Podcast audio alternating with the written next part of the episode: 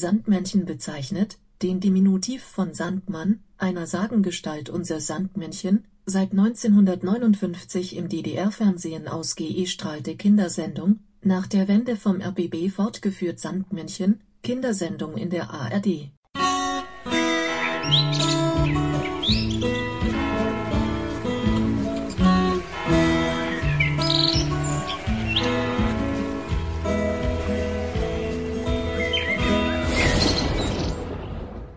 Schlaf ist ein Zustand der äußeren Ruhe bei Menschen und Tieren. Dabei unterscheiden sich viele Lebenszeichen von denen des Wachzustands. Puls, Atemfrequenz und Blutdruck sinken bei Primaten und anderen höheren Lebewesen im sogenannten REM-Schlaf ab und die Gehirnaktivität verändert sich. Das Schließen der Augen während des REM-Schlafs unterstützt diese Funktion. Im sogenannten AEM-Schlaf, auch als paradoxer Schlaf bezeichnet, finden sich hingegen Zustände, die denen des Wachseins ähneln, insbesondere eine erhöhte Gehirnaktivität und ein Anstieg von Herz- und Atemfrequenz sowie des Blutdrucks. Ausgenommen von diesem aktiven Schlafzustand ist die Muskulatur, die im AEM-Schlaf blockiert wird. Dadurch lebt der Träumende seine im Traum erlebten motorischen Handlungen nicht aus. Mit den Störungen und der Physiologie des Schlafs beschäftigt sich ein eigenes Teilgebiet der Medizin, die Somnologie die Funktionen des Schlafs sind erst teilweise aufgeklärt. Sicher ist, dass Menschen und viele Tiere schlafen müssen, um zu überleben, der genaue Grund ist jedoch noch unbekannt. Schlafentzug ist eine verbreitete Foltermaßnahme. Verhältnismäßig neu sind Bestrebungen, kulturelle und geschichtliche Unterschiede und Veränderungen in den Schlafgewohnheiten zu dokumentieren und zu beurteilen. Dies soll eines Tages ermöglichen, genauere Informationen über die evolutionären Ursachen des Schlafs zu ermitteln. Ich habe euch doch schon mal erzählt, dass ich relativ ordentliche, tüchtige Schlafstörungen habe. Das heißt, bei mir tickt die innere Uhr nicht so, wie sie normalerweise ticken sollte. Geht immer ein Stückchen vor, ein Stückchen zurück, kann ich euch noch nicht mal genau sagen. Jedenfalls hält sie keinen genauen Turnus ein. Und äh, es bedeutet, äh, dass der Schlaf-Wach-Rhythmus bei mir sich alle paar Wochen immer wieder komplett verschiebt. Das geht dann so weit, dass ich dann auch mal die ganze Nacht komplett hindurch wach bin und irgendwann vormittags oder sogar erst gegen Mittag überhaupt einschlafe. Und äh, ja, dann sogar erst am späten Nachmittag, frühen Abend dann erst wieder aufwache. Ähm, ich habe mich im Laufe der Zeit äh, damit abgefunden und habe ja nun das den glücklichen Vorteil, dass ich mir das so einteilen kann, wie ich es haben möchte. Das heißt, es ist eigentlich für mich kein wirkliches Problem. Ähm, ja, meine Frau, die kommt nachmittags um, was weiß ich, 17 Uhr, im Moment mehr so 18.30 Uhr äh, nach Hause und dann bin ich so oder so wach. Also egal, ob ich jetzt ähm, mittags erst irgendwann einschlafe, dann stehe ich dann ungefähr kurz vorher schon auf und bin dann eben wach und auf, wenn sie dann nach Hause kommt. So, und wenn ich äh, nachts hindurch normal schlafe, dann kann ich morgens, wenn sie dann zur Arbeit fährt, eben auch ganz normal aufstehen. Das heißt, uns entgeht da keine gemeinsame Zeit. Das wäre das Einzige, was mir ein bisschen leid täte. Das ist aber im Normalfall jedenfalls nicht unbedingt, äh, kommt das nicht vor. Kommt ab und zu auch mal vor. Ähm, Gerade so, vor allen Dingen die Sonntage sind natürlich dann scheiße, wenn ich dann äh, vielleicht sonntags äh, mittags oder nachmittags oder so am Pennen bin. Das ist natürlich dann blöd, aber das ist eben relativ selten. Ähm, das heißt, ich kann ja nun dadurch, dass ich nicht irgendwie morgens hoch muss und irgendwo hin muss zum Arbeitgeber oder sowas, äh, spielt das bei mir keine große Rolle. Und äh, ich habe nicht das Gefühl, dass es deutlich an Lebensqualität irgendwie frisst. Ist eben dann so, wenn ich dann nachts wach bin, dann arbeite ich eben nachts, macht ja nichts. Und ähm, gehe dann eben morgens irgendwann schlafen. Äh, man kann dagegen natürlich Präparate nehmen. Es kommt bei mir davon, ähm, weil mein Körper wohl irgendwie nicht Melatonin oder nicht genug Melatonin irgendwie produzieren kann und dadurch funktioniert diese komplette innere Uhr äh, einfach nicht. Bei Blinden, die gar nicht sehen können, also auch noch nicht mal hell und dunkel richtig vernünftig wahrnehmen können, ähm, haben die ein mindestens genauso großes Problem weil dieses Melatonin geblockt wird durch äh, Tageslicht. Und dadurch soll eben dieser Wach-Schlafrhythmus ähm, kommen. Einmal durch, die, durch das normale Melatonin, dass die Uhr also halbwegs vernünftig geht. Und dann noch zusätzlich zum Tageslicht eben, dass man, okay, wenn äh, Tag anbricht, wacht man eben auf und wenn das ähm, Licht weg ist, dann wird man irgendwann so nach und nach müde und schläft dann eben ein. Dadurch haben wir einen relativ normalen ähm, ja, Tag-Nacht-Rhythmus und dementsprechend angepasst eben auch Wachschlafrhythmus. Sobald irgendeine Störung vorliegt, und das ist eben schon eine äh, komplette Erblindung, wenn kein Tageslicht mehr kommt, funktioniert nur noch sozusagen die innere gesteuerte Uhr so ein bisschen und die funktioniert nicht 100% genau. Die geht immer nach bis zu einer Stunde ungefähr vor und auch nach, also ist bei jedem ein bisschen anders. Ist auch nicht immer eine Stunde, mal sind's, äh, ist nur eine halbe Stunde oder vielleicht auch nur 15 Minuten. Aber wenn man äh, einem Menschen das Tageslicht wegnimmt, ähm, verstellt sich sein ähm, Rhythmus tatsächlich auch immer so ein bisschen. Ist dann eben, wie gesagt, nicht viel, sondern immer nur so ein, ja, bis zu einer Stunde ungefähr. So, und das passiert natürlich bei Blinden, ähm, die kein Tageslicht haben. Kann genau das eben passieren. Muss nicht sein, kann aber und tritt relativ häufig auf. Ich merke das äh, anhand dessen, ich habe euch ja eben erzählt, wenn ich nachts dann arbeite, dann schreibe ich natürlich auch oft E-Mails und so weiter. Ich habe ja immer viel Kontakt mit verschiedensten Leuten dann, die alle irgendwie was vom Blinzeln gerade wollen. Ähm, und natürlich schreibe ich dann nachts auch meine E-Mails und ähm, wundere mich dann teilweise dann doch, wenn ich dann äh, Antworten innerhalb der Nacht bekomme. Wenn man um 2 Uhr nachts eine E-Mail schreibt und hat um halb drei oder drei Uhr äh, nachts plötzlich die Antwort schon im Postkasten, dann kann man sich denken, okay, der äh, das Gegenüber hat es eben auch so seine Probleme mit, mit dem Schlafen. Und ähm, ja, so kann man ungefähr schon merken, okay, bei äh, Blinden tritt das äh, ähm, häufig auf, relativ. Und äh, ja, man merkt es, wie gesagt, einfach an der Reaktion, an der schnellen mitten in der Nacht. Ähm, Schlafstörung insgesamt soll irgendwie, ich habe das mal irgendwo mitbekommen, mitgelesen oder so, jeder Dritte in Deutschland hat irgendwelche Schlafstörungen, kann nachts also nicht vernünftig durchschlafen und ein gesunder, durchgehender Schlaf ist eigentlich sehr wichtig, damit man tagsüber einfach fit ist. Wer Probleme hat, der kennt das, der ist dann tagsüber müde und einfach äh, schlaff und nicht richtig in, in, Form, kann sich einfach nicht richtig konzentrieren und ähm, ja, man ist einfach kaputt, groggy, müde, wie man es auch immer nennen soll. Ähm, es kam dann jetzt kürzlich, ich habe euch das schon mal erzählt, der Dr. Roland Zimmermann auf uns zu und äh, kam damit, ob wir nicht irgendwie was bei Blinzeln machen könnten. Er käme von non24.de, das ist so eine Plattform, die sich genau um dieses Thema bemüht und kümmert. Und ob man da nicht irgendwas bei Blinzeln machen könnte, weil eben deutlich ist, dass besonders Blinde eben diese Schlafstörungen haben, eben dieses Non-24. Ähm, das nennt man also, dass wenn die, wenn die innere Uhr nicht 100% 24 Stunden funktioniert, dann nennt man das dieses Non-24-Syndrom äh, oder wie, wie genau man das nennt. Ähm, und äh, ja, da gibt es halt Organisationen, die sich darum kümmern, das erforschen und so weiter und so fort. Und da ist dieser Roland eben äh, mit involviert und der kam eben am Blinzeln heran, ob wir bei Blinzeln nicht irgendwie was darüber machen wollten. So, und dann habe ich erstmal so überlegt, ähm, wie man das vernünftig hinkriegen könnte, denn wir wollten uns auch nicht als Werbeplattform für irgendwelche Pharmaindustrien und so weiter missbrauchen lassen. Ähm, und haben, glaube ich, jetzt einen ganz guten Mittelweg gefunden. Wir wollen einerseits wollen wir natürlich ähm, halbwegs vernünftige professionelle Audiobeiträge haben. Das heißt, es geht also nicht nur, nur um eine Mailingliste, sondern auch vor allem um einen Podcast. Es wird also einen neuen Podcast geben bei Blinzeln, der nennt sich Sandmann. Und es wird eine, was beziehungsweise gibt es schon, gibt es eine neue Mailingliste bei Blinzeln, die nennt sich auch Sandmann.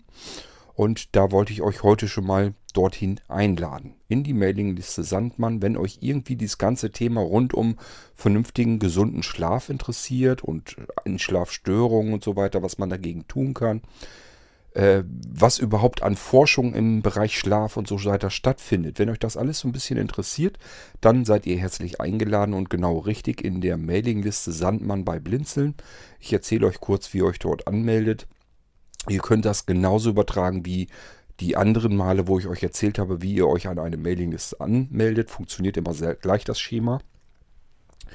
Ihr schnappt euch euer E-Mail-Programm und schickt eine leere E-Mail. Muss also im Nachrichtentext spielt keine Rolle, was da drin steht. Kann auch einfach gar nichts drin stehen. Betreff spielt auch überhaupt keine Rolle für die Anmeldung. ist nur die äh, E-Mail-Adresse des Empfängers. Da müsst ihr aufpassen. Die muss stimmen. Das ist das einzig Wichtige.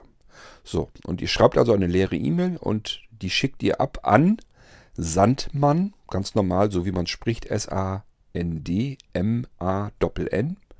Strich also das Minuszeichen, Subscribe, Ad-Zeichen, Blinzeln, Blinzeln mit dem D in der Mitte, Punkt net. Sandmann-subscribe at blinzeln.net. Das Ding schickt ihr ab.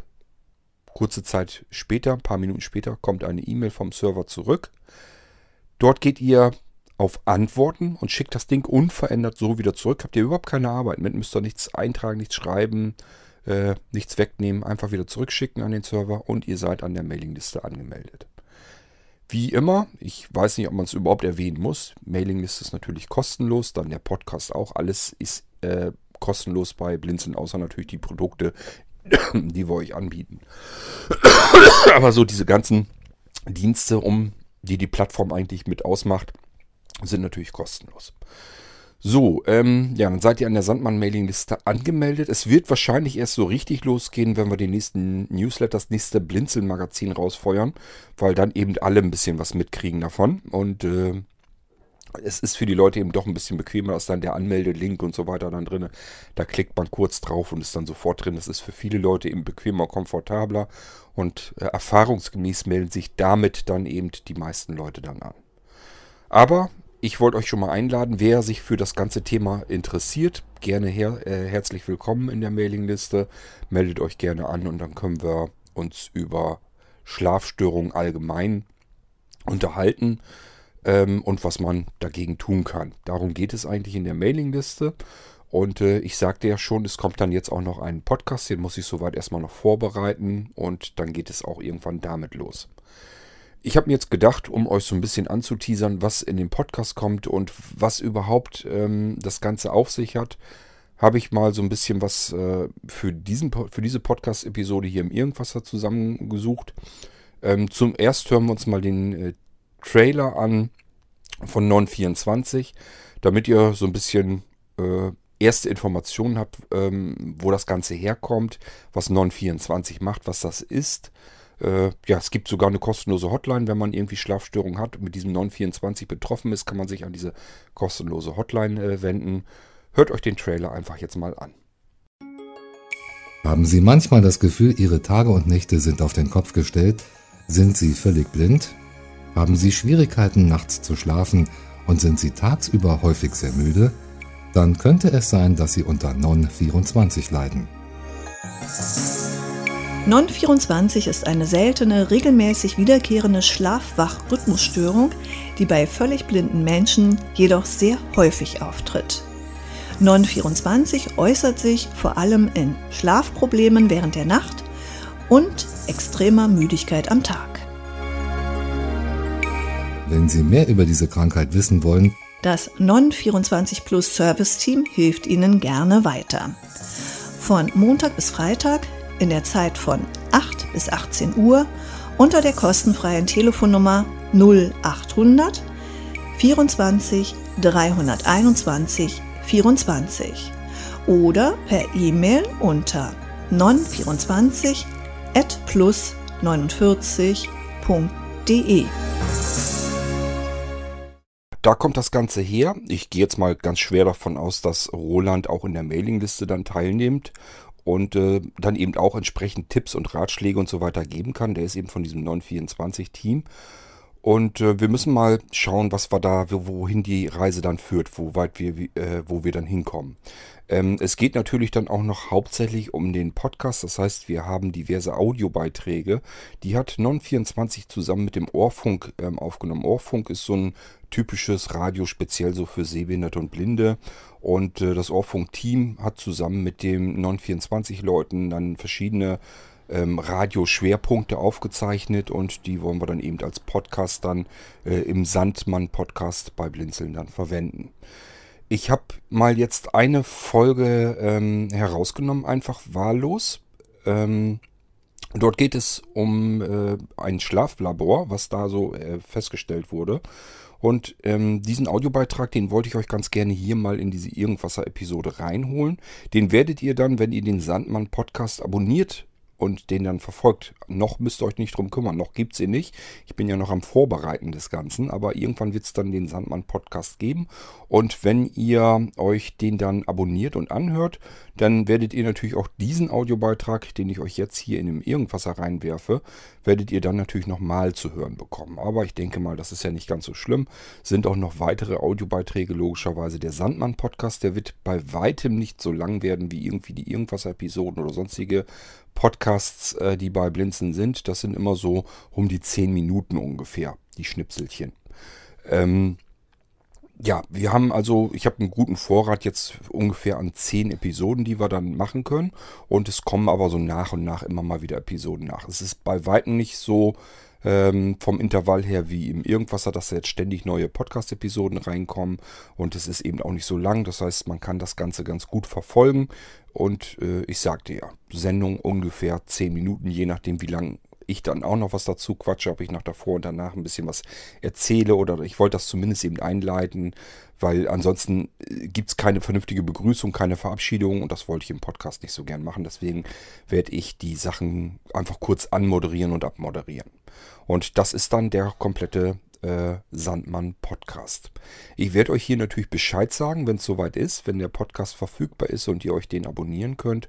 Bis dahin vertreiben wir uns jetzt einfach mal die Wartezeit mit einer richtig sehr langen Sendung. Ich habe ja eben gesagt, normalerweise sind die Sandmann-Podcasts dann circa so um die 10 Minuten. Jedenfalls die Audiobeiträge, die ich bisher so bekommen habe, sind meist so um die 10 Minuten. Ich habe jetzt aber eine komplett sehr lange Sendung ähm, ja, die ich euch dann in dieser Folge schon mal präsentieren möchte. Und wie ich schon meinte, das wird es dann irgendwann im Sandmann-Podcast natürlich nochmal geben. Also diese Episode, die ihr dann jetzt quasi hier im Irgendwasser schon vorab zu hören bekommt, die gibt es dann im Sandmann irgendwann dann noch einmal. Aber ich glaube, so schlimm ist es nicht. Das könnt ihr dann ähm, notfalls, wenn ihr das schon mal gehört habt, einfach überspringen und dann geht es mit den nächsten Audiobeiträgen entsprechend weiter. Das hier ist also jetzt eine sehr lange Radiosendung zum Thema Schlaflabor äh, und äh, insgesamt zu dieser Wachschlafrhythmusstörung. Ähm, und wenn euch das Thema jetzt sowieso schon interessiert oder so, dann bleibt mal dran und hört euch die folgende Sendung an. Ähm, ich glaube, dass sie ganz interessant ist. So, damit wünsche ich euch viel Spaß und ich werde mich am Ende nochmal kurz melden und ansonsten, ja, viel Spaß mit dieser langen Episode zu diesem Thema und dann auch viel Spaß in der Sandmann Mailingliste und natürlich später, wenn er denn dann äh, online ist, mit dem Sandmann Podcast. Urfunk.de Schwerpunkt Themen, Talks und Reportagen.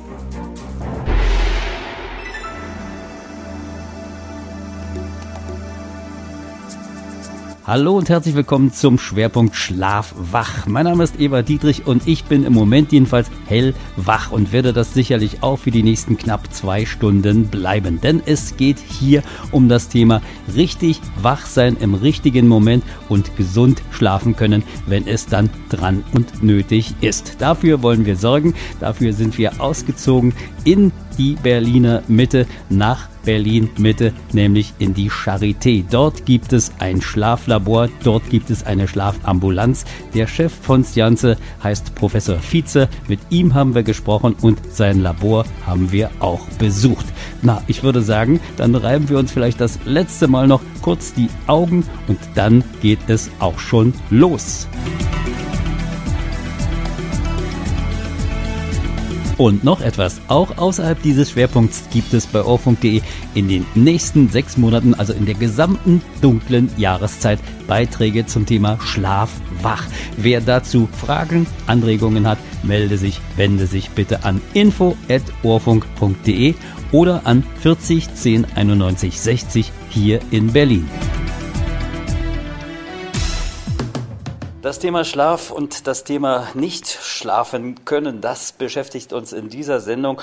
Und äh, was gibt es da für einen besseren Ort als ein Schlaflabor, um dies alles einmal zu überprüfen? Professor Fiezer von der Charité hier in Berlin ist äh, Schlafexperte. Er weiß auch, wie viel Schlaf man braucht. Er weiß natürlich, äh, wie der Schlaf-Wach-Rhythmus zu sein haben äh, könnte bis sollte. Und mit ihm sind wir jetzt im Gespräch. Herr Professor Fiezer, ein ein Schlaflabor hier in Berlin bei der Charité wird es ja betrieben. Äh, was muss man sich da nun aber vorstellen? Schlafen ist doch eigentlich was ganz Natürliches, was Menschliches. Was muss da laboriert, was muss da untersucht werden? Ja, eine schöne Frage. Wir haben ja über 300 von diesen Laboren. Eins davon, wie gesagt, bei uns in der Charité. Wir haben bei uns im Labor zwölf Betten, also separierte Einzelzimmer wo wir den Schlaf ableiten können. Nun muss man dazu sagen, dass wir den Schlaf genauso gut auch bei jemand zu Hause oder im Hotel oder wo auch immer messen und ableiten können. Ähm, es gibt einen wesentlichen Grund, warum wir das noch in einem Schlaflabor tun. Wir müssen den Schlafenden auch videotechnisch aufzeichnen. Wir müssen ihn sehen und deswegen die stationären sozusagen Betten bei uns im Schlaflabor. Das heißt, ähm, wir dokumentieren nicht nur die Hirnströme und die Atmung und äh, den Herzschlag, sondern wir sehen auch den Schlafenden und ähm, das ist wichtig für die Diagnostik der verschiedensten Arten von Schlafstörungen. Zwölf Betten, ein Institut und äh, Patienten. Ja, dann schauen wir doch uns mal um. Das werden wir im Laufe dieser Sendung natürlich auch noch tun, wie sich so ein Schlaflabor anfühlt. Wir wollen natürlich aber auch noch sehr, sehr vieles rund um so ein Schlaflabor und rund um die Notwendigkeiten, hier Dinge zu erforschen, erfahren. Ja, Herr Professor Fiezer, wer kommt denn überhaupt zu Ihnen und äh, warum?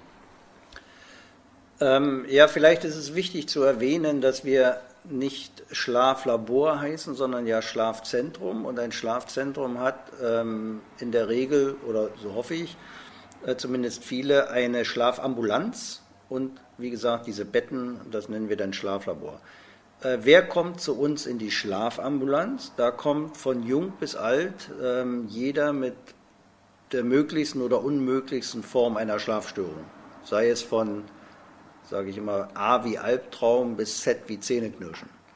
Und in der Poliklinik, in der Ambulanz wird entschieden, ob äh, das eine Schlafstörung ist, die man ambulant ohne Schlaflabor behandeln kann, vielleicht auch diagnostizieren kann, oder ob wir um das Schlaflabor nicht umhinkommen und dann werden diese Personen eingeladen für ein bis drei Nächte zu unserem Schlaflabor.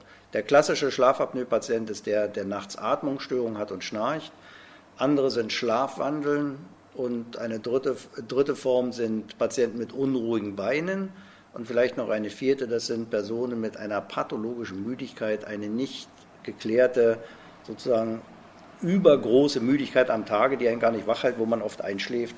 Auch das kann man nur im Schlaflabor abklären.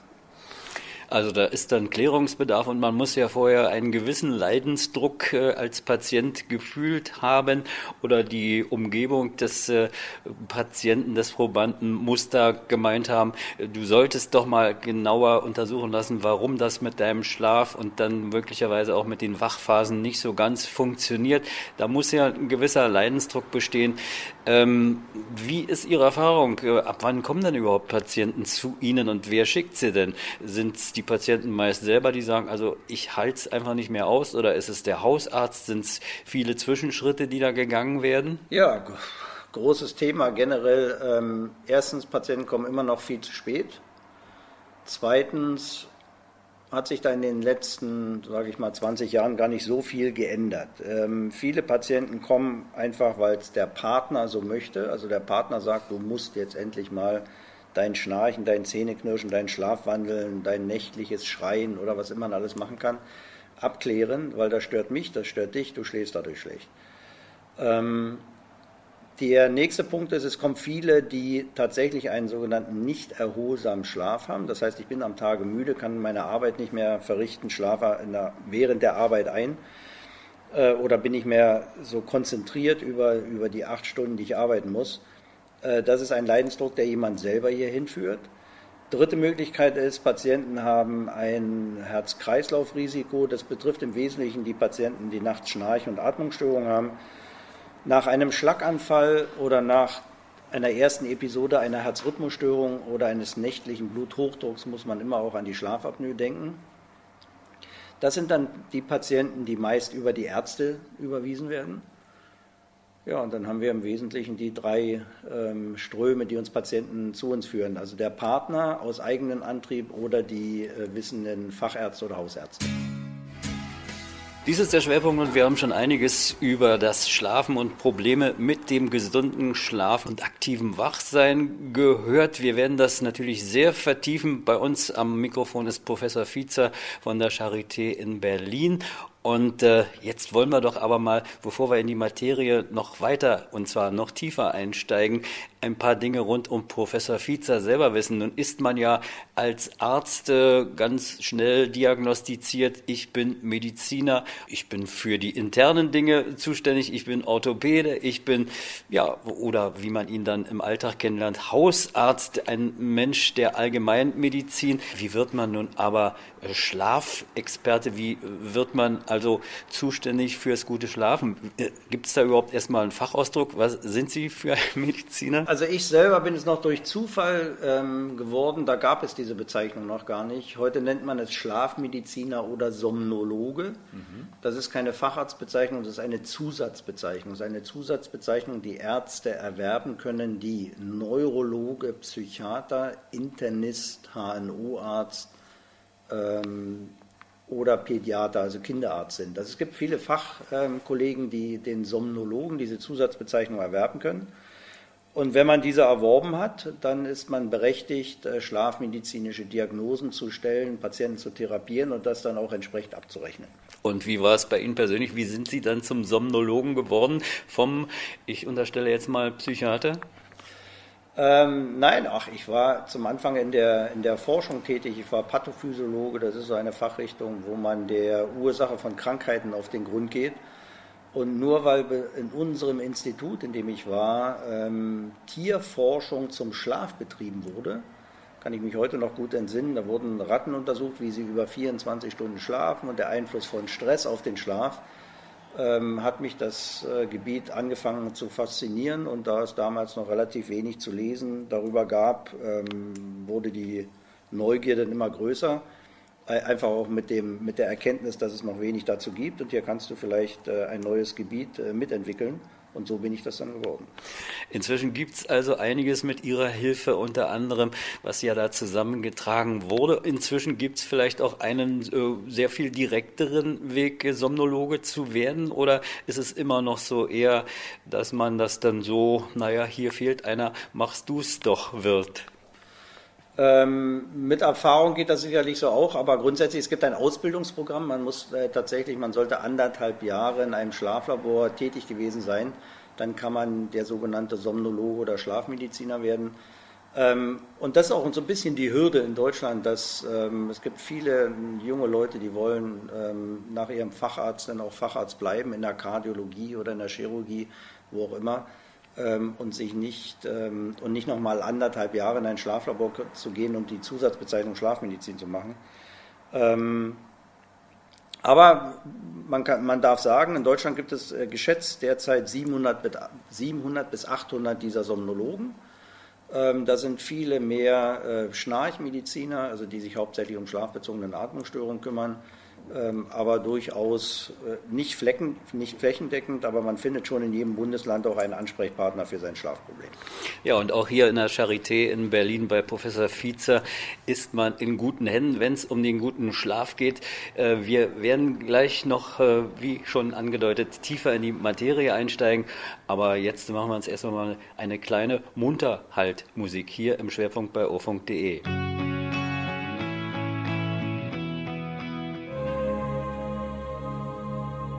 Ja, Herr Professor Fiezer, so ein bisschen Persönliches haben wir, und das darf ja auch sein, von Ihnen auch schon erfahren. Sie sind Somnologe. Sie haben unter anderem hier in Berlin ja auch ein Schlaflabor. Sie sagten, es gibt äh, zahlreiche übers Land verteilt.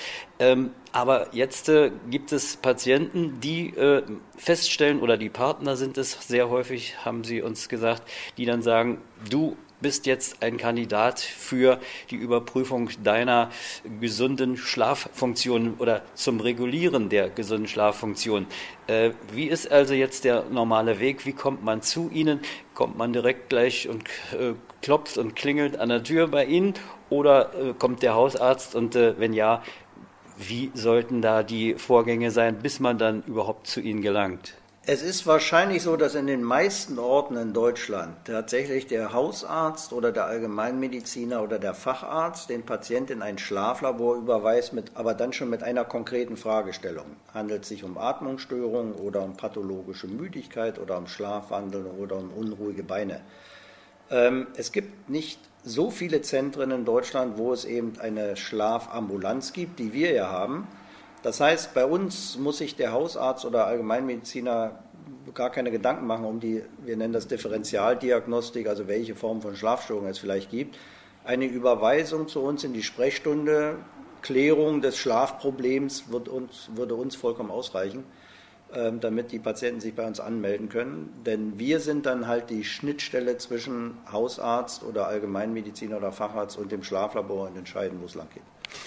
Sie haben garantiert Erfahrungen und vielleicht sogar schon genau ausgewertete Erfahrungen, welche Bevölkerungsgruppen denn besonders prädestiniert dafür sind, Schlafstörungen äh, zu haben und damit dann zu ihnen zu gelangen. Sind denn das möglicherweise mehr Männer, mehr Frauen? Ich könnte mir auch vorstellen, dass äh, äh Schichtarbeiter da ganz besonders betroffen sein dürften. Gute Nachricht, Schlaf ist was sehr Stabiles. Wenn es nicht so wäre, dann würde jeder Schichtarbeiter Schlafstörungen haben.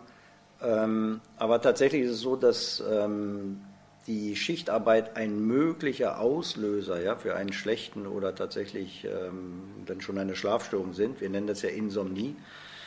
Äh, andere Auslöser für das schlechte Schlafen, also für eine sogenannte Insomnie, Auslöser sind ähm, eine Operation, also das erste Mal unter Vollnarkose, äh, sind Stress, sind Alkohol, sind Drogen, sind die bei einer jungen Frau das erste Kind, äh, mit der Stillzeit äh, und den, ersten, und den vielen Nächten, wo man nachts nicht durchschlafen kann.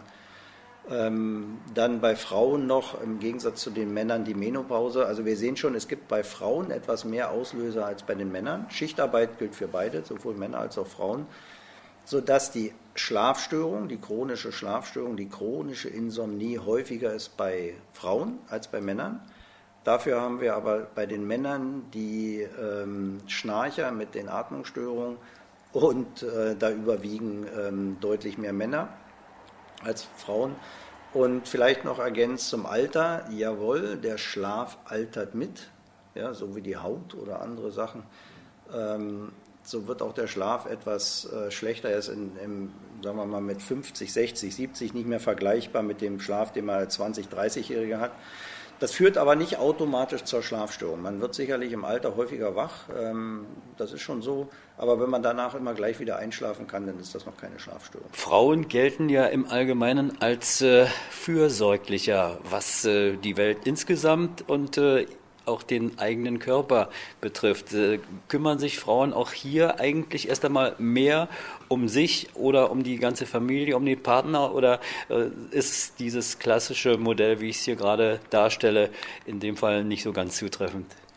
Ja, als Schlafmediziner würde ich sagen, man sollte der Frau mehr Zeit einräumen, sich um, äh, um ja, vorbereiten zu können ähm, auf, den, auf die Nacht sozusagen.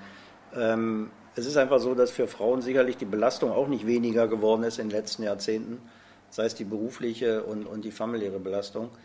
Und ähm, dafür, und vielleicht ist das auch ein Grund, warum eben Frauen tatsächlich ähm, mehr Schlafstörungen haben als Männer, weil sie, äh, weil, sie, weil sie eben nicht die Zeit haben, sich auf die, auf die Nachtruhe vorzubereiten und entsprechend zu entspannen, sondern weil sie dann vielleicht noch tatsächlich vor der Nachtruhe für die Kinder die Wäsche waschen oder noch die Spülmaschine aus- oder einräumen oder die, äh, den Schulranzen der Kinder prüfen.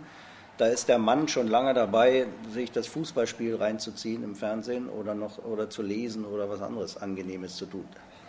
Also spielen die klassischen Rollenmodelle auch hier noch mit rein und äh, lassen dann die Frauen insgesamt doch ein wenig unruhiger schlafen beziehungsweise etwas schwerer in den wohltuenden Schlaf hineinzukommen. Wir sind hier in der Schlafambulanz der Berliner Charité bei Professor Fiezer und äh, unser Thema ist, der Schlaf ist möglicherweise dann auch eine Schlaf-Wach-Rhythmusstörung.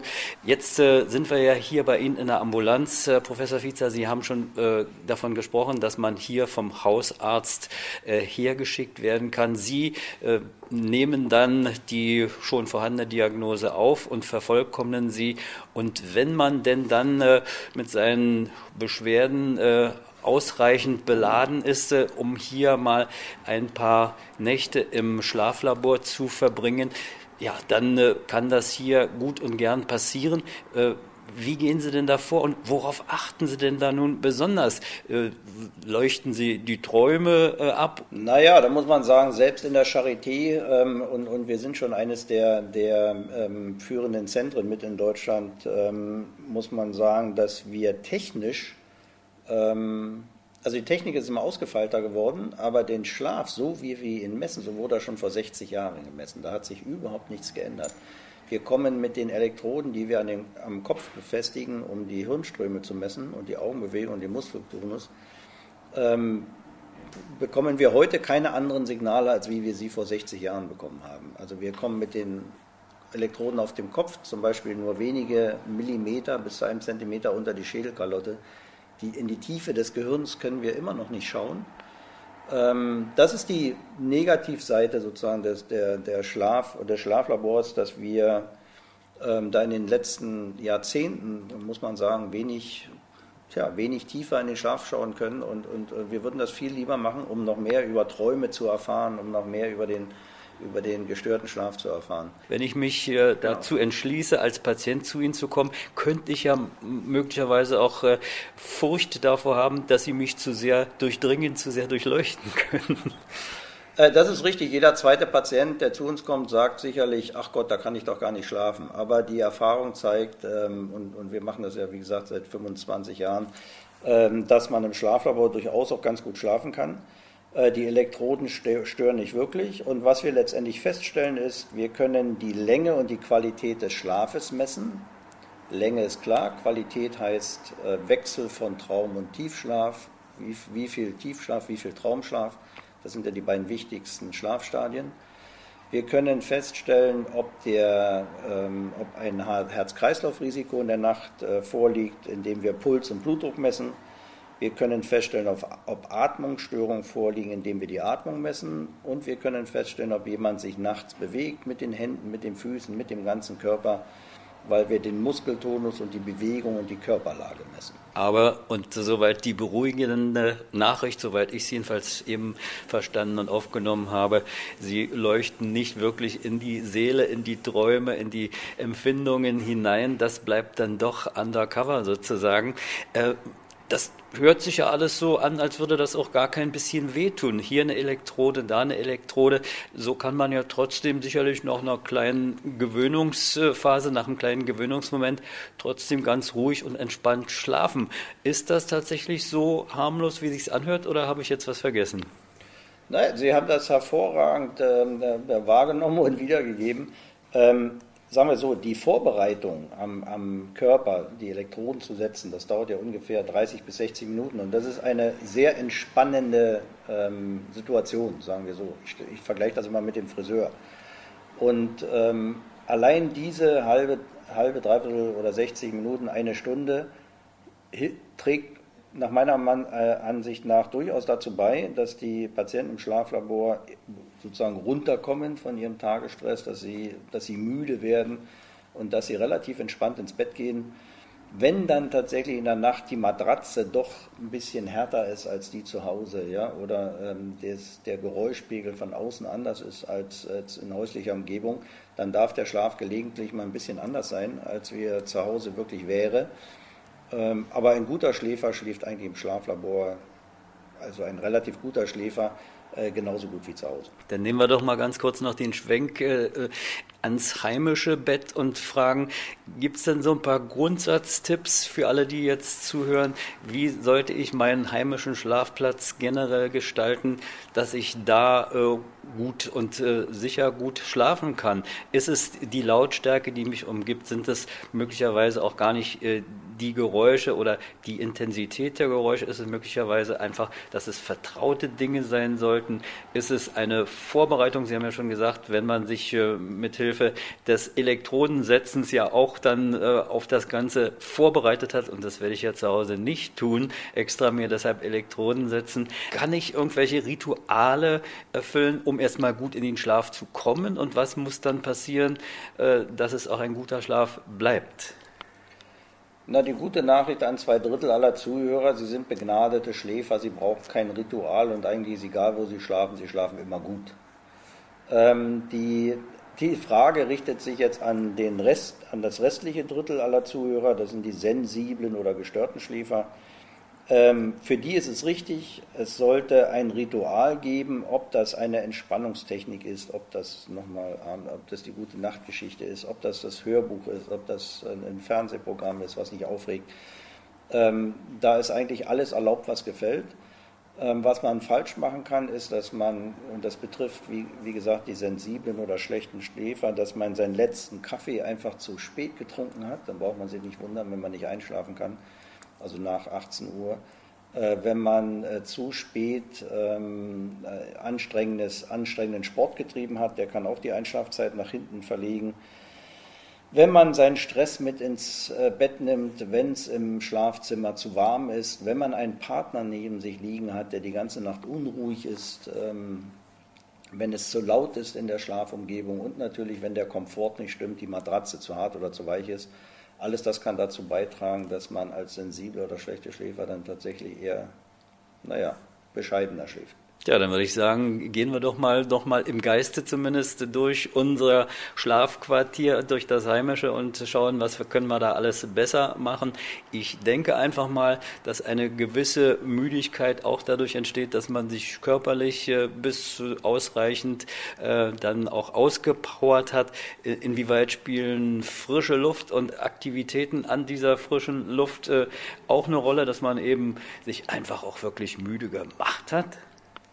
Ja, ist richtig. Wir wissen, dass durch Sport wird ein schlaffördernder Stoff frei, ähm, der sicherlich dazu beiträgt, dass Sportler deutlich besser schlafen als Normalpersonen ähm, und auch mehr Tiefschlaf haben. Und ähm, so empfehlen wir allen Bürohengsten oder allen, allen, die den ganzen Tag am, also einen Computerarbeitsplatz haben, also sich kaum bewegen, äh, sich, doch, sich doch zu überlegen, ob sie nicht am, nach der Arbeit oder zumindest am frühen Abend ähm, auch eine sozusagen ein, Fitness, ein Fitnessfenster finden, um sich zu bewegen. Ähm, die Empfehlung ist kein, ähm, sage ich mal, Squash oder, oder anstrengender Fußball, also nichts, was einen auspowert, weil äh, das kann nach hinten losgehen und die Schlafzeit etwas äh, ähm, verzögern. Aber der, Sie haben es genannt, der Spaziergang durch den Park oder das leichte Jogging oder irgendeine andere Form, äh, Form der körperlichen der körperlichen Bewegung, die nicht so anstrengend ist, ähm, die sollte eigentlich jeden Tag gesucht werden, damit wir eine gute Schlafqualität haben. Schöner, starker Tag, an dem ich alles schaffe. Ich hoffe, Sie und ihr draußen an den Rundfunkgeräten seid alle noch wach und äh, obwohl ja hier durchaus ein äh, schlafbezogenes Thema herrscht, es ist ja auch dann immer der Schlaf in Zusammenhang mit dem aktiven Wachsein zu sehen, denn wer gut schläft, der kann auch gut aktiv sein. Das äh, ist unser Schwerpunktthema, das Schwerpunktthema Schlaf. Wir sind im Schlaflabor bei Professor Vizer beziehungsweise in der Schlafambulanz der Charité hier in Berlin. Wir haben schon das eine oder andere klären können, auch äh, den Entwarnungspunkt geben können, dass die Schichtarbeit nicht ganz so dramatisch hoch angesiedelt ist, was die Schlafstörungen angeht. Da haben wir schon eine gewisse Entwarnung erhalten. Ist natürlich sicherlich trotz allem problematisch. Man sollte sich ein wenig äh, auf leichte Weise zumindest äh, Ausgleich schaffen, wenn man eher ein sittsamer, ein sesshafter Büroarbeiter ist und äh, man sollte dann auch äh, an frischer Luft möglichst sich immer wieder mindestens in mäßigem Umfang auspowern. So, jetzt äh, wollen wir weiter uns umschauen, Herr Professor Vizer.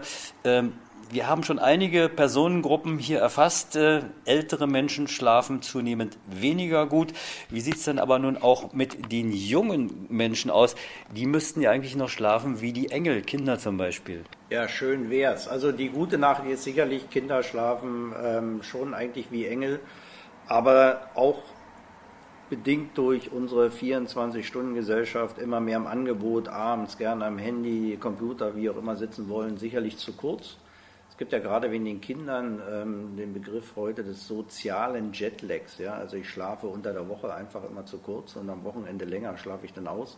Es gibt auch gefühlt in unserer Sprechstunde immer mehr Eltern, die mit ihren Kindern kommen, weil sie unter Schlafstörungen leiden. Da haben wir tatsächlich ein Problem, weil ähm, solche Eltern mit den Kindern sicherlich schon sozialpädiatrische Zentren, äh, Kinderarzt, wen auch immer aufgesucht haben, um Hilfe zu finden. Und wenn das nicht gelungen ist, dann landet man eben auch mal im Schlaflabor.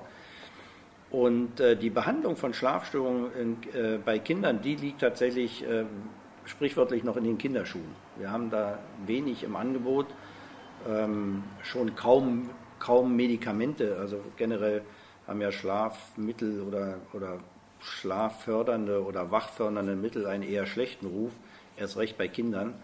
Ähm, aber man muss sagen, dass sie bei einigen der betroffenen Kinder durchaus ihre Berechtigung haben und da, da können wir dann äh, helfen ähm, und sind wir auch gern bereit, solche Kinder äh, zu begleiten in der Hoffnung, dass wir den Schlaf bessern können, damit sie wieder leistungsfähig werden und die Schule schaffen ist ja auch so ein äh, durchaus mit Vorsicht äh, anzupackendes Thema der Einsatz von schlaffördernden Mitteln der allgemeinen Art. Also ich denke mal, gegen ein bisschen beruhigendes, äh, ein warmes Bier beispielsweise oder was auch immer da so auf natürlichem Wege uns begegnen könnte, ist vielleicht auch aus Ihrer Sicht nichts zu sagen.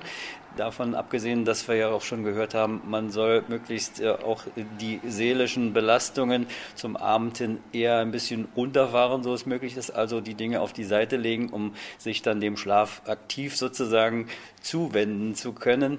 Äh, wie sieht es nun aber aus mit dem Einsatz von äh, schlaffördernden, von helfenden Mitteln? Da muss man doch wohl, denke ich jedenfalls, ein bisschen vorsichtig sein, oder?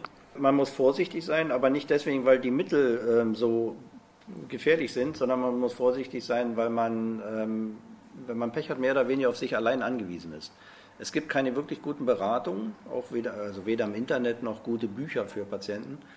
Ähm, und ähm, man kann sich auch nie auf die Meinung des Hausarztes oder Allgemeinmediziners verlassen, weil äh, noch heute Schlafmedizin äh, in deutschen Universitäten kaum gelehrt wird. Also es gibt viele, die ein Medizinstudium machen und nach sechs Jahren Medizinstudium wenig über Schlafstörungen wissen. Ähm, so, und der, der Leidtragende ist dann, wie gesagt, der Patient, der Betroffene, der vielleicht tatsächlich ein Schlafmittel braucht.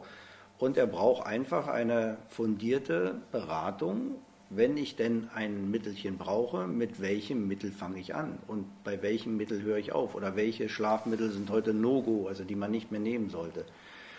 Ähm, das ist ein wesentlicher Punkt hier bei uns in der Schlafambulanz, dass wir viele Patienten äh, mit, mit einer Insomnie, mit Schlafstörungen betreuen und dann eine sogenannte Stufentherapie einleiten. Also beginnend von dem Pflanzenpräparat bis hin zu einem heute gängigen starken Schlafmittel. Gibt es denn äh, eine Kategorisierung, dass man sagen kann, das sind hier die guten und das sind so die Schlafhilfsmittel, wenn ich es mal so nennen darf, der eher bedenklichen Art, dass man da unterscheiden kann? Also gibt es so natürliche Dinge, wo man sagt, automatisch gefühlt jedenfalls, ach, das, da kann ich nicht viel falsch machen und gibt es denn die eher härteren Drogen in Anführungsstrichen, wo ich dann nur mit ärztlicher äh, Betreuung wird ja auch sicherlich dann auch nur per Verordnung möglich sein, äh, da rangehen darf und sollte? Korrekt, also die, die Schranke der Auswahl ist dann sicherlich schon das Rezept, was man braucht. Ähm, aber ich kann unbedenklich mit Tropfen Baldrian Melisse anfangen, in der Apotheke äh, frei zu kaufen. Ich kann steigern auf Tryptophan, das ist ein körpereigene Aminosäure, die schlaffördernd wirkt, weil es die Vorstufe ist von Melatonin und Serotonin. Das gibt es auch in der Apotheke frei zu verkaufen. Ich kann zu den nächststärkeren gehen, das sind die Antihistaminika, kennen vielleicht viele Allergiker, nehmen ein Antiallergiemittel und werden immer müde, also zumindest war das bei den alten Mitteln so. Das nutzt man auch heute für Schlafstörungen. Und ähm, das waren dann schon die Tabletten, die man frei in der Apotheke kaufen kann. Die nächststärkeren, was dann eher Psychopharmaka, insbesondere Antidepressiva wären, wären oder das klassische Schlafmittel. Dafür braucht man ein Rezept vom äh, Hausarzt oder vom Schlafmediziner. But my still see. Unser Thema, das Thema Schlafen und das Thema Schlafwachrhythmus. Der sollte möglichst äh, gut funktionieren und um das äh, notfalls auch äh, wieder zu justieren, gibt es Schlafambulanzen, gibt es Schlaflabore. Professor Fiezer von der Charité, er ist der Chef eines solchen Instituts hier in Berlin. Es gibt einige davon im Lande, aber hier in Berlin, und das darf ja in der Hauptstadt auch so sein, ist man an führender Stelle. Und hier holen wir uns Rat, hier holen wir uns Eindrücke. Äh, Herr Professor Fiezer, nun steht ja die dunkler werdende und immer dunkler werdende Jahreszeit vor uns. Welche Rolle spielt denn das Thema Licht im Zusammenhang mit dem Thema Schlaf eine Rolle? Schläft man im Winter, wie ja so manches Tier in der Natur, nicht eher äh, ganz viel leichter und besser? Ja, genau aus diesem Grund schlafen wir im Winter 30 Minuten länger. Also ist gar nicht mal eine ganze Stunde, aber im Schnitt sind es 30 Minuten. Der wesentliche Grund, warum wir im Winter länger schlafen, ist sicherlich, hat mit der Dunkelheit zu tun. Die Nacht tritt einfach eher ein und dauert morgens dann auch länger. Und ähm, bekanntermaßen schadet das, ja, schadet das ja nicht für den längeren Schlaf, dass morgens nicht schon die Morgensonne in das ähm, Schlafzimmer scheint. Das, das war ja äh, in früheren Jahren, also 100 Jahre und äh, vorher, äh, gedacht, gesehen, ganz schnell erklärt. Da hatte man ja dann auch äh, neben einer äh, Petroleumfunzeln nicht viel Möglichkeiten, sich den Tag oder die, die, die Nacht zum Tag zu machen. Heute kann man das ja rund um die Uhr äh, frei gestalten, wie man es beleuchten will. Ähm, beeinträchtigt diese äh, Möglichkeit auch unser Verhalten im Winter? Wenn man sich die Weltkarte anschaut, ähm, bei Nacht, ähm, dann sieht man, dass die Westküste der USA hell beleuchtet ist, die Ostküste etwas weniger, dass in Europa solche Zentren wie Berlin, Paris, London, Großstädte sehr hell beleuchtet sind. Es gibt aber ganze Landstriche auf der Welt, da ist nachts duster.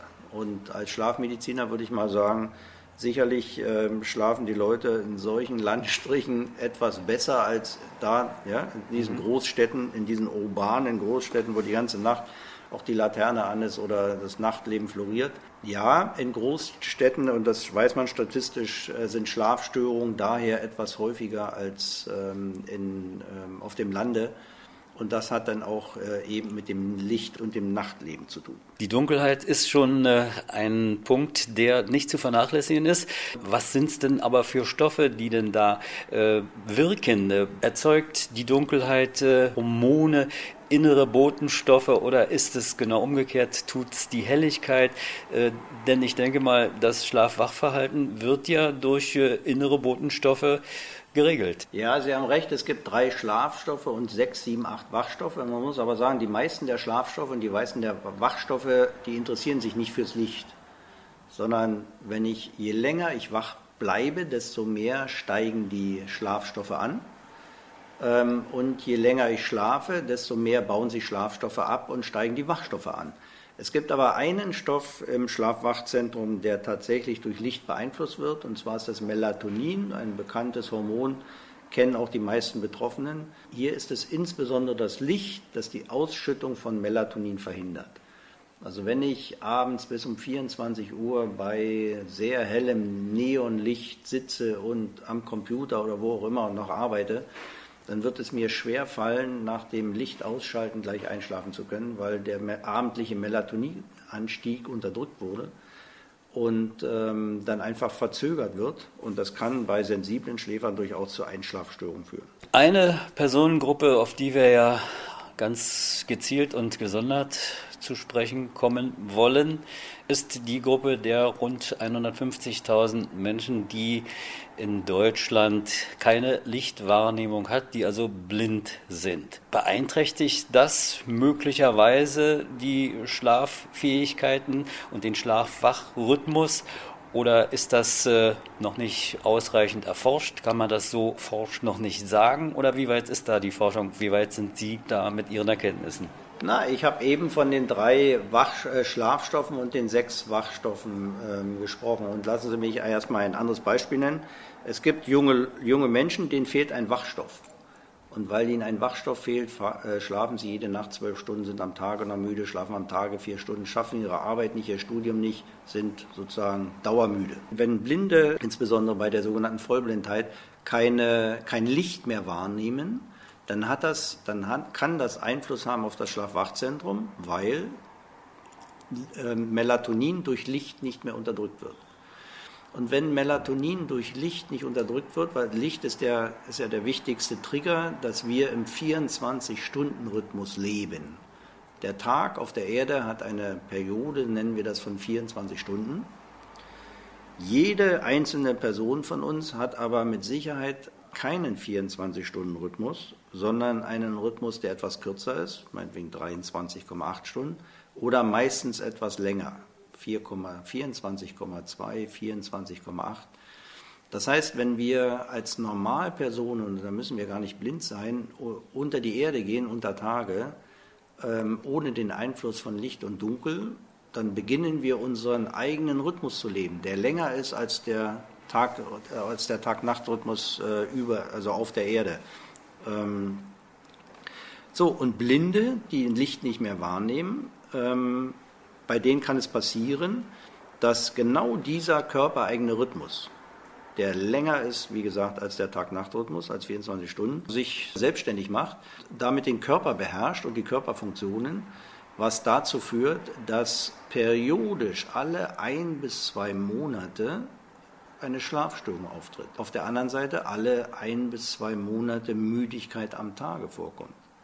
Wenn ein Blinder zum Beispiel einen inneren Rhythmus von 24,5 hat, 24,5 Stunden, das ist die Periode, also etwas länger als der normale Tag, dann ist es nämlich so, dass nach circa drei Wochen der Blinde müde wird, weil er eigentlich am Tage schlafen müsste. Sein Körper signalisiert nach ungefähr ne, zwei Drittel eines Monats, dass er das, wenn für uns sehende Tag ist, für diesen Blinden aber die Nacht ist.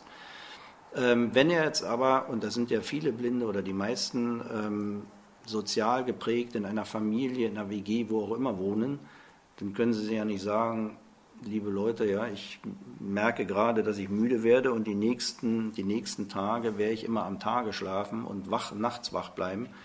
Äh, und nach ein, zwei Wochen könnt ihr wieder mit mir rechnen, weil da wäre ich nämlich wieder mit euch abends müde und werde wieder nachts schlafen und am Tage wach sein. Da das so nicht realisierbar ist und auch nicht gelebt wird, kann es eben zu diesen Beschwerden kommen. Periodisch Schlafstörungen in der Nacht oder aber periodisch Müdigkeit am Tage. Und das Ganze nennen wir das sogenannte Non-24-Syndrom. Das heißt, 24 Stunden. Ich bin non heißt nicht, ich bin nicht mehr in dem 24-Stunden-Rhythmus, sondern lebe meinen eigenen Rhythmus aus. Wir gehen davon aus, dass äh, das viele Blinde betreffen kann. Wir gehen sogar davon aus, dass es auch Sehende betreffen kann, aber da haben wir noch überhaupt keine Zahlen und keine Idee. Das wird so eher eine, die, die Forschung der nächsten Jahre ergeben. Muss da die Evolution noch ein bisschen nachjustieren oder woran liegt es, dass die Menschen nicht genau diesen doch eigentlich ansonsten äh, ganz äh, alltäglich erlebten 24-Stunden-Rhythmus haben? Ja, eine berechtigte Frage, für die, auf die die Wissenschaft noch keine Antwort gefunden hat. Ob wir vor 1000 Jahren noch einen ähm, eigenen Rhythmus hatten von möglicherweise 26 oder 27 Stunden, also noch, noch viel länger, ähm, das wissen wir einfach nicht. Ja, und warum im Jahr 2016 ist das, das, das menschliche Individuum noch nicht geschafft hat, also die Biologie oder die Evolution noch nicht geschafft hat, uns einen 24-Stunden-Rhythmus anzueignen, wissen wir auch nicht. Es sind letztendlich, es gibt sogenannte Uhrengene, also alles, äh, die Physiologie oder auch Krankheiten, Ursachen davon liegen ja in, der, in den Genen. Und ähm, die kennen wir heute schon ganz gut. Es gibt tatsächlich Uhrengene, die ähm, unsere Periode bestimmen. Aber warum sie, wie gesagt, ähm, heute noch so etwas abseits des, vier, des, des konkreten 24-Stunden-Rhythmus ticken, ähm, das wissen wir nicht. Seit wann ist man da überhaupt auf Seiten der Wissenschaft dran an diesem Thema, das genauer nachzufragen und nach Ergebnissen zu suchen? Interessanterweise gibt es eine sehr ausgedehnte und äh, gute Tradition an Tierforschung. Ähm, es gibt die kleinsten Einzeller oder Mehrzeller oder Insekten oder Fliegen, mit denen viel Schlafforschung getrieben wird, gerade Chronoforschung, also Forschung der Chronobiologie, der, der inneren Rhythmen. Aber es gibt kaum humane Forschung, also am Patienten. Das hat unter anderem damit zu tun, dass es erstens relativ schwierig ist, den Rhythmus zu messen. Wenn man ihn nicht mit den Uhrengenen misst, und, und an die Informationen kommt man auch nur über Blutabnahmen oder Haut, Hautproben, Hautbiopsien, dann kann man den Rhythmus ja nur messen, indem ich zum Beispiel die Körpertemperatur messe. Technisch können wir die Körpertemperatur seit mehreren Jahrzehnten gut eigentlich nur mit Hilfe einer sogenannten Rektalsonde messen. Also nicht mit dem Thermometer im Mund oder mit dem Thermometer im Ohr oder unterm Arm. Es geht ja nicht über 24 Stunden, sondern es geht eben nur mit einer Sonde, ähm, mit einer rektalen Sonde. Das kann sich jeder vorstellen, dass es keine elegante Methode ist, ähm, den Rhythmus zu messen. Und deswegen wird es klinisch einfach auch nicht angewandt, nur in wenigen Forschungen. Und das zeigt schon die Limitation. Also gerade aus dem Grund, dass wir den Rhythmus, wie gesagt, nur aufwendig messen können, den Körperrhythmus, gibt es noch so wenig Forschung am Menschen. Machen wir uns also nach der nächsten Musik auf ins Schlaflabor der Berliner Charité. Dort erwartet uns ein Patient mit seinen Schlafstörungen und Enrique Hensel. Ich bin Hendrikje Hensel, ich bin Krankenschwester im Schlaflabor W56 an der Charité im Wedding und wir stehen in einem großen, hellen, weißen Verkabelungsraum, der sehr funktionell eingerichtet ist mit einem Arbeitsbereich, einer Arbeitsplatte, mit den einzelnen Klappfächern, wo, die, wo das Equipment wie Klebestreifen und Kompressen drin sind und auf der anderen Seite sind Haken angebracht, wo die jeweiligen Kabel dranhängen. Wie es der Name schon sagt, im Verkabelungsraum wird der Patient mit, mit der Verkabelung ähm, versehen, die am Ende dafür da ist, um die Aufzeichnung zu haben. Das heißt, das EEG, also die Hirnströme, werden dadurch aufgezeichnet. Schnarchmikrofon ist mit dran. Das EKG, also die Herzfrequenz, ähm, wird mit aufgezeichnet und die Beinbewegungen zum Beispiel auch. Wenn Patienten über einen Tag oder über mehrere Tage die Verkabelung dran lässt, dann gibt es einen Spezialkleber, der gleich angetrocknet werden muss. Das ist so eine Art Kaltluftkompressor oder auch Föhn. Also das ist das Hauptgeräusch und dann, also das, das ist dieser Föhn.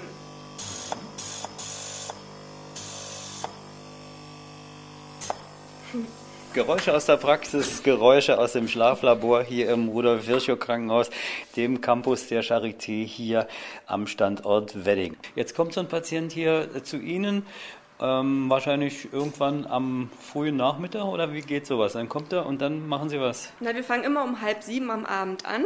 Der Patient nimmt auf einen der beiden Arbeitsplätze Platz und dann werden die einzelnen Kabel an die Orte angebracht, indem wir sie einfach ankleben.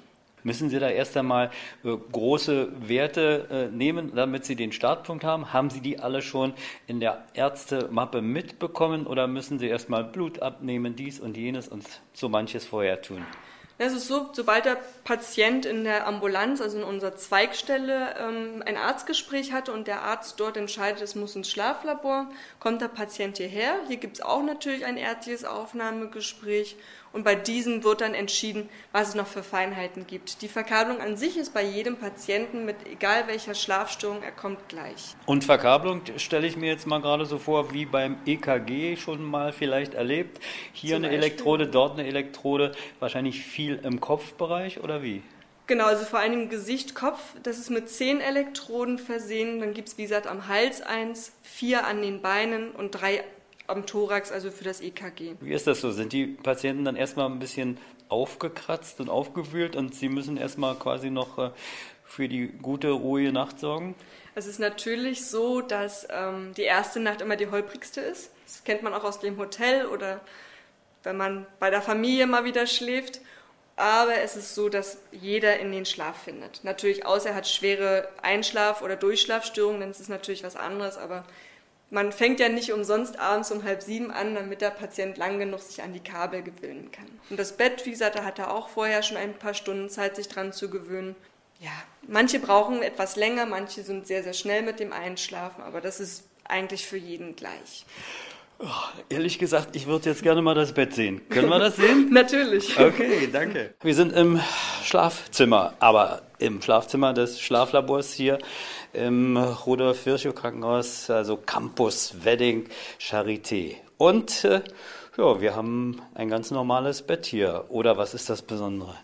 Nichts. Es ist wirklich ein ganz klassisches Krankenhausbett, wie es auf jeder anderen Station auch zum Gebrauch kommt. Mhm. Also eine mittelharte Matratze, eine ganz normale äh, Decke, das Kissen, ja, ist nochmal aufzuschütteln und dann kann man sich hier getrost niederlassen. Wenn man denn da so liegt, wird man dann verkabelt oder äh, passiert das vorher und dann bewegt man sich hier mit all seiner Verdrahtung ins Schlafgemach? Genau, also die Verkabelung wird ja angebracht hinten im Verkabelungsraum. Der Patient kommt dann hier im verkabelten Zustand zurück zu seinem Zimmer, ist aber noch frei beweglich. Also es ist wirklich nur, dass er das Gerät, wo die Kabel alle zusammengeführt werden, mittragen muss.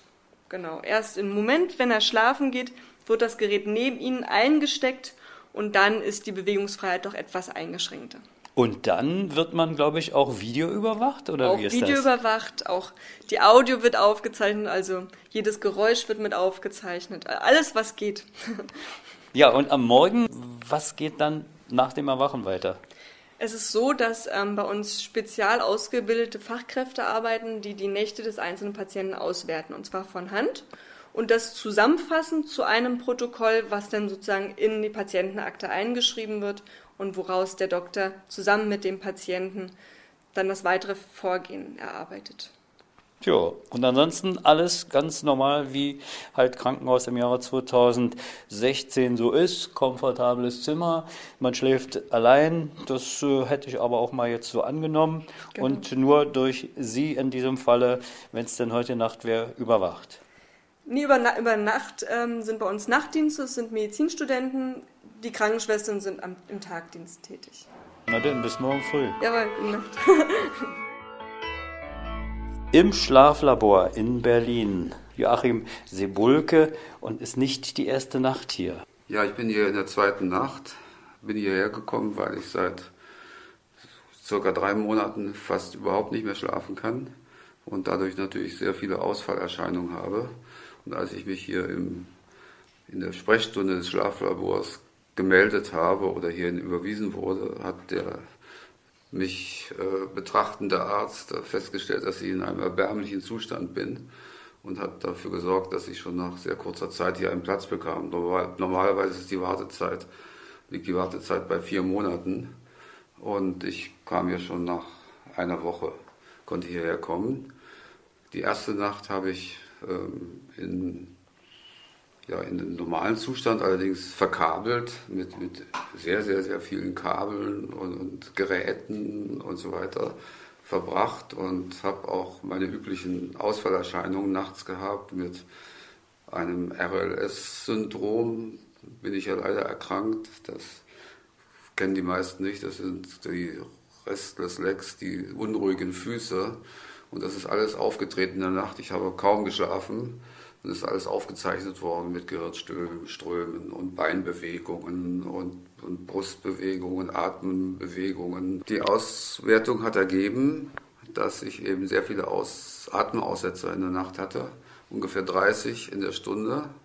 Das ist sehr bedenklich und führt dazu, dass man eben nicht in den Tiefschlaf kommt und dass man also eigentlich gar nicht richtig schlafen kann. Ich habe nur vier Stunden geschlafen in dieser Nacht und jetzt in der zweiten Nacht bekam ich wieder dieselben Anschlüsse und außerdem ein Atemgerät, was äh, vorher getestet wurde, sehr umfangreich, sehr kompetent und ich habe jetzt also eine Maske auf, über Mund und Nase bei mir und dann eben dieses Atemgerät, was einem beim Atmen unterstützt und es hat sich herausgestellt, dass es schon sehr gute Wirkung erzielt hat.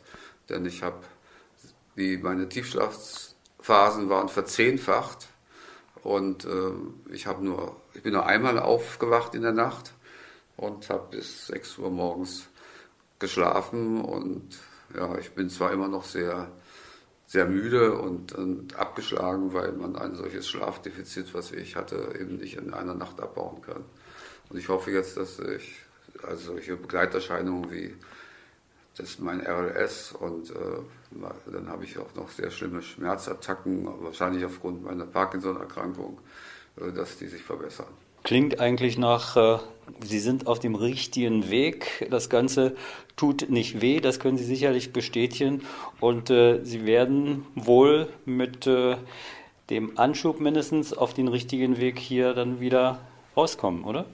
Ja, die Behandlung der Ärzte hier war so clever, dass sie gleich äh, die Lieferfirma für die Atemgeräte informiert hat. Die die Vertreterin kam wohl sowieso morgen hierher und dann bringt sie mir gleich so ein Gerät mit. Und dann werde ich ab morgen zu Hause mit diesem Gerät schlafen und ich hoffe, dass ich, naja, dass es mir besser gehen wird. Das wünschen wir Ihnen und wir danken Ihnen sehr, dass Sie uns zur Verfügung standen. Vielen Dank. Gerne.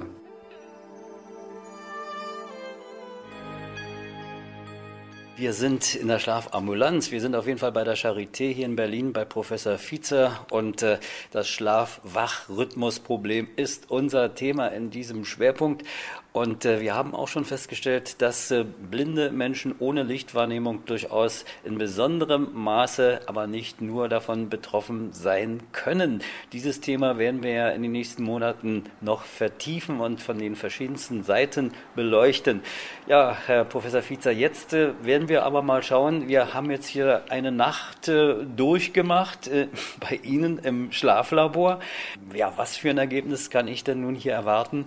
Natürlich je nachdem, wie ich geschlafen habe. Wenn ich das sogenannte Standardprogramm bekomme, dann bekomme ich äh, Aussagen über die Qualität und Länge des Schlafes, über die Qualität der Atmung, über die Qualität der, ähm, des, mein, meines Blutdrucks und meines Pulses und über die Qualität meiner nächtlichen Aktivität und Körperlage. Da sitzt eine MTA, eine medizinisch-technische Assistentin und wertet den Schlaf aus, wird immer ein 30-Sekunden-Fenster äh, ausgewertet, also für 30 Sekunden aufzeichnen wird festgelegt, Schlafstadium 1, 2, 3 oder, oder Traumschlaf und das Ganze alle 30 Sekunden, das sind so 1700 noch was Epochen in der Nacht.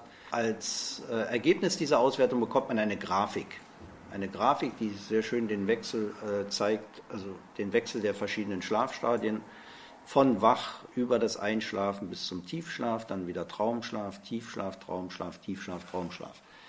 Ähm, alle 90 Minuten schlafen wir tief, alle 90 Minuten träumen wir und diese Zyklik der Schlafstadien, Schlafphasen die sind sehr schön grafisch, grafisch dargestellt und das kann man den Betroffenen sehr, auch sehr schön zeigen und vermitteln. Den Blutdruck und den, äh, den Puls kann man auch grafisch darstellen. Da ist aber mehr oder weniger die Analyse oder die Beurteilung des Arztes das Wichtige. Ähm, die Atmungsstörungen im Schlaf kann man äh, sehr gut sehen und auch auswerten. Da wird also jede Atempause, die länger als zehn Sekunden dauert, äh, wird, wird gezählt und dann die Anzahl der Atmungsstörungen pro Stunde Schlaf berechnet. Das kennen alle diejenigen, die nachts schnarchen und Atmungsstörungen haben. Wir zählen jede Beinbewegung, die den Schlaf stört. Das können zum Teil sehr viele sein, mehrere tausend. Ähm, wir schauen, wie oft sich jemand im Schlaf dreht. Das darf man normalerweise 10 bis 20 Mal machen. Wenn jemand 50 Mal in der Nacht sich dreht, dann war das eine ganz schlechte Nacht oder eine schlechte Matratze. Das ist dann wahrscheinlich dann doch schon zu viel. Und natürlich schauen wir uns das Videobild an. Ja? Ob jemand mit den Zähnen geknirscht hat, ob er schlafwandeln wollte, ähm, ob Bewegungen auftraten, die einfach äh, zum nicht erholsamen Schlaf führen. Und das ist sozusagen die Zusammenarbeit zwischen der medizintechnischen Assistentin, die die Nacht auswertet, und dem Arzt, der diese Daten dann befundet, beurteilt und dem Patienten mitteilt. Nun kennen wir das ja vom Langzeit-EKG, dass Menschen ein Kästchen mit bei sich tragen müssen und äh, Elektroden sicherlich nicht behindern am Körper fixiert sind, um dann so mal ein Langzeitbild der Herztätigkeiten zu erlangen zu haben.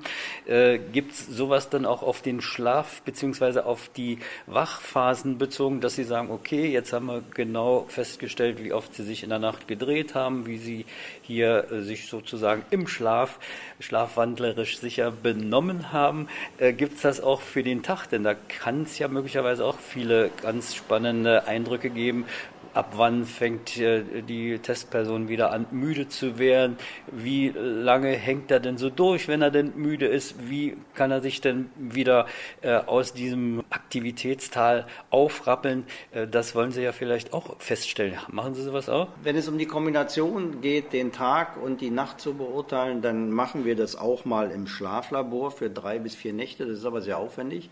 Das machen wir vor allen Dingen bei Menschen, die, wo es eine Begutachtung geht, ja, zur Arbeitsunfähigkeit zum Beispiel oder zur Berentung.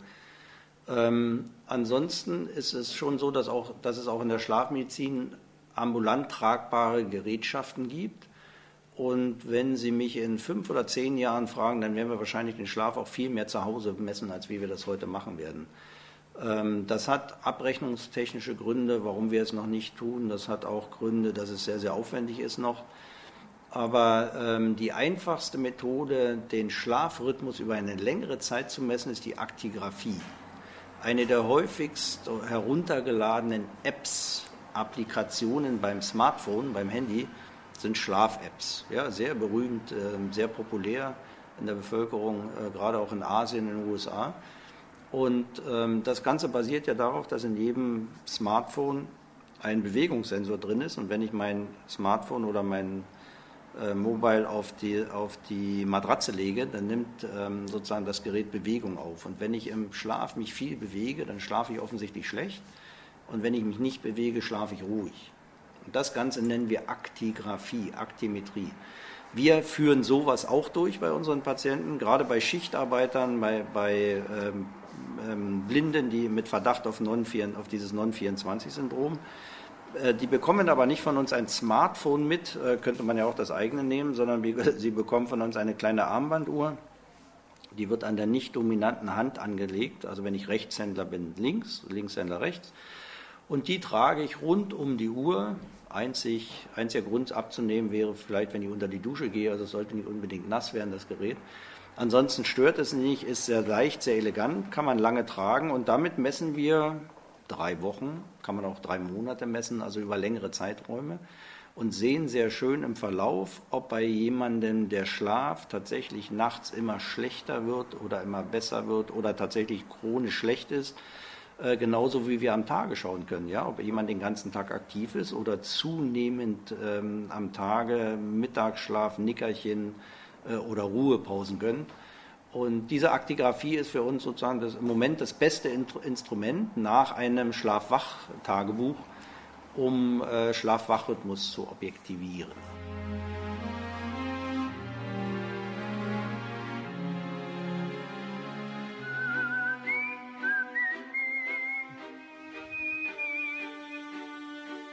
Ja, ehrlich gesagt, so ein bisschen äh, werde ich doch langsam äh, müde. Nein, nicht, dass mir das ganze Thema nicht äh, Freude und äh, viel Interesse hervorrufen würde. Es ist äh, einfach, dass wir schon sehr viel Informationen gegeben haben, dass wir noch viel mehr Informationen geben werden in der Zukunft, dann immer in etwas kleineren Bröckchen, in kleineren Häppchen. Es lohnt sich also gerade in den nächsten dunkleren Monaten, sich immer mit dem Thema hier bei ohrfunk.de zu beschäftigen, immer wieder unseren Sender einzuschalten. Da erfährt man dann sehr viel mehr rund um das Thema Schlaf-Wachstörung Störung Non-24. Wir werden uns mit diesem Thema auch aus Sicht der Blinden beschäftigen. Wir werden jetzt aber zum Schluss nochmal gucken, ähm, wie muss ich meine Matratze äh, jetzt herrichten, wenn ich mich nach der Sendung ein bisschen hinlegen sollte? Soll es doch eher äh, eine harte, eine weiche sein äh, oder ist das eher ein orthopädisches Problem? Was favorisieren Sie denn? Ich, mal ich würde gerne eine harte Matratze nehmen, weil ich dachte mal immer, die Mönche, die eher spartanisch hart schliefen, können so viel nicht falsch gemacht haben. Die, die Faustregel ist, je älter und je mehr Knochenschmerzen oder generell Schmerzen, desto weicher. Es ist tatsächlich so, und das ist ja das Verkaufsargument vieler Matratzenhersteller, dass man nachts so liegen sollte, insbesondere wenn man auf der Seite liegt, dass die Wirbelsäule tatsächlich gerade ist und die Wirbelsäule kann nur gerade sein, wenn Becken und Schulter etwas einsacken, sozusagen in die Matratze oder in die Bettumgebung. Ähm, darauf sollte man schon achten. Also man sollte, was die Matratze betrifft, keinen Ehrgeiz entwickeln, sagen, ich kann noch hart schlafen und du musst schon weich schlafen, sondern es sollte einfach tatsächlich komfortabel sein und Spaß machen. Da muss man auch viel ausprobieren. Ähm, ich war eigentlich früher ähm, immer Skeptiker und Gegner des Wasserbetts. Ähm, gibt auch nicht wirklich Untersuchungen zum Wasserbett, aber ähm, das ist so ein Beispiel, das Wasserbett. Wenn jemand tatsächlich chronische Schmerzen hat, äh, und es gibt viele, die Wirbelsäulen oder andere Probleme haben, dann ist das Wasserbett eigentlich die einzige Oberfläche, die man empfehlen äh, sollte, weil einfach die, das Wasser, was ich verdränge mit meinem Becken oder mit meiner Schulter, keinen Gegendruck aufbaut. Die Matratze, die ich äh, verdränge, weil ich mich mit dem Becken rauflege und an den Schaumstoff eindrücke, die entwickelt immer einen Gegendruck, weil der Schaumstoff will sich nach oben ja wieder ausdehnen. Ähm, das ist so eins der Argumente. Ein anderes Argument ist die Wärme. Man kann sich ja da bestimmte Temperatur einstellen. Aber ich will ja gar kein Plädoyer fürs Wasserbett halten. Ich möchte eher sagen, ähm, Schlafkomfort Schlaf äh, spielt eine große Rolle. Man kann mit der, mit der Änderung der Matratze tatsächlich Schlafqualität beeinflussen. Wir haben das bei jungen Leuten mal untersucht, indem wir eine, eine Matratze untersucht haben, eine neue versus eine alte. Und, und dann haben wir festgestellt, die Schlafqualität hat sich so auf einer, auf einer neuen Matratze tatsächlich geändert. Ob es aber, wie gesagt, die Schaumstoffmatratze ist oder das Boxspring, äh, Boxspringbett oder das Futonbett oder das Wasserbett oder eine Gelmatratze oder was es heute so alles gibt, ähm, da ist jedem überlassen, letztendlich was gefällt. Ähm, bitte immer, bevor man sich da irgendwas zulegt, ausprobieren, Testschlafen, vielleicht auch mehr als eine Nacht ähm, sowas ausprobieren dürfen zu Hause, bevor man zuschlägt. Das ist sicherlich der wichtigste Rat. Und nicht erst alle 15 Jahre an einen Matratzenwechsel denken, sondern vielleicht so im 5 bis 10 Jahresintervall. Ganz praktische Tipps für die gesunden Schläfer und dazu wollen wir ja alle gehören. Professor Fiezer von der Charité hier in Berlin war das hier bei ohrfunk.de. Wenn man sich jetzt nun schon einmal ein wenig äh, informieren möchte, gibt es denn da zum Beispiel von Ihrer Seite eine Internetadresse, die uns da auf Dauer ein wenig weiterhelfen würde? Oder sollte man auf jeden Fall, oh, das kann man ja auf jeden Fall sowieso tun, stets bei Ohrfunk die Fortsetzung dieser Reihe hören? Ja, dann würde ich mal sagen, ähm, liebe Zuhörer, Rundfunk hören ja, und die Fortsetzung. Und damit die Fortsetzung Nummer eins. Nummer zwei, ähm, wenn man sich zu schlafmedizinischen Themen allgemein informieren will, dann macht sicherlich die Seite der Deutschen äh, Schlafgesellschaft Sinn www.dgsm.de. Und wenn man sich speziell über Schlafwachrhythmusstörungen und das Non24 äh, informieren will, dann gibt es auch eine Webseite, wo man sich bei äh, www.non24.de Informationen holen kann, ob man eher tatsächlich zu den Personen gehört, die diese ähm, besondere Form der Schlafwachrhythmusstörung haben.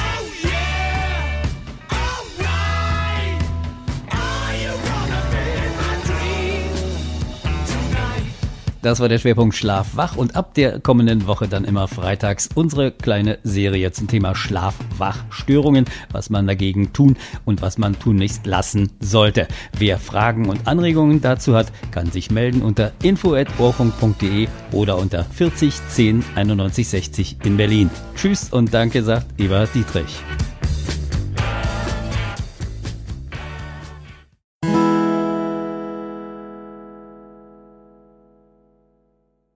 Ja, und da sind wir wieder zurück im Irgendwasser-Podcast. Äh, ihr habt euch nicht vertan, ihr seid nicht irgendwo im Radio gelandet, sondern wieder zurück im Irgendwasser. Das war schon mal eine erste ordentliche, tüchtige Folge ähm, aus dem Sandmann-Podcast, der dann künftig irgendwann demnächst bei Blinzeln zu hören sein wird. Ich sag ja, dies ist eine außergewöhnliche Folge sehr umfangreich und groß. Die normalen Podcast-Episoden im Sandmann werden wahrscheinlich eher so im 10-Minuten-Bereich sein. Ähm, also nochmal kurz dran erinnert, bitte meldet euch an der Mailingliste an. der Sandmann-Mailingliste. Mailinglisten machen immer keinen Sinn, wenn sich da kein Mensch anmeldet. Und ihr seid herzlich willkommen, wenn euch das Thema insgesamt interessiert. Und äh, dann demnächst natürlich auch beim Podcast erzähle ich euch dann, sobald wir irgendwie mit der ersten Folge online sind, ähm, werde ich euch das hier natürlich im Irgendwasser dann auch erzählen. Das soll es gewesen sein für dieses Mal. Mehr werdet ihr hier vom Sandmann so jetzt auch nicht weiter zu hören bekommen, denn deswegen haben wir eine eigene Mailingliste und einen eigenen Podcast. Das müssen wir dann hier im Irgendwasser gar nicht mehr abhandeln. Da wollen wir das Ganze ein bisschen auftrennen, dass der Sandmann seinen eigenen Podcast bekommt. Würde mich freuen, wenn ihr dort dann auch wieder dabei seid und mitlauscht, wenn ich euch dann die einzelnen Episoden ähm, ankündigen kann. Und würde mal sagen, ja, wir hören uns spätestens dann wieder. Ich denke mal wahrscheinlich eher bei der nächsten Irgendwasser-Episode. Bis dahin macht's gut. Tschüss, sagt euer König Gott.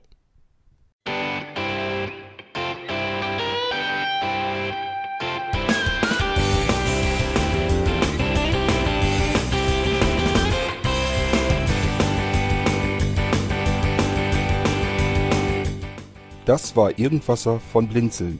Wenn du uns kontaktieren möchtest, dann kannst du das gerne tun per E-Mail an podcast.blinzeln.org oder über unser Kontaktformular www.blinzeln.org. Blinzeln schreibt man in unserem Fall immer mit einem D in der Mitte. Wenn du möchtest, kannst du uns sehr gerne auch einen Audiobeitrag auf unseren Podcast Anrufbeantworter sprechen. Der hat in Deutschland die Telefonnummer 05165 439 461. Und wenn du uns aus dem Ausland anrufen möchtest, dann ersetze einfach die erste 0 gegen die 0049 für Deutschland. Wir bedanken uns für dein Interesse und freuen uns schon darauf, wenn du auch beim nächsten Mal wieder mit dabei bist.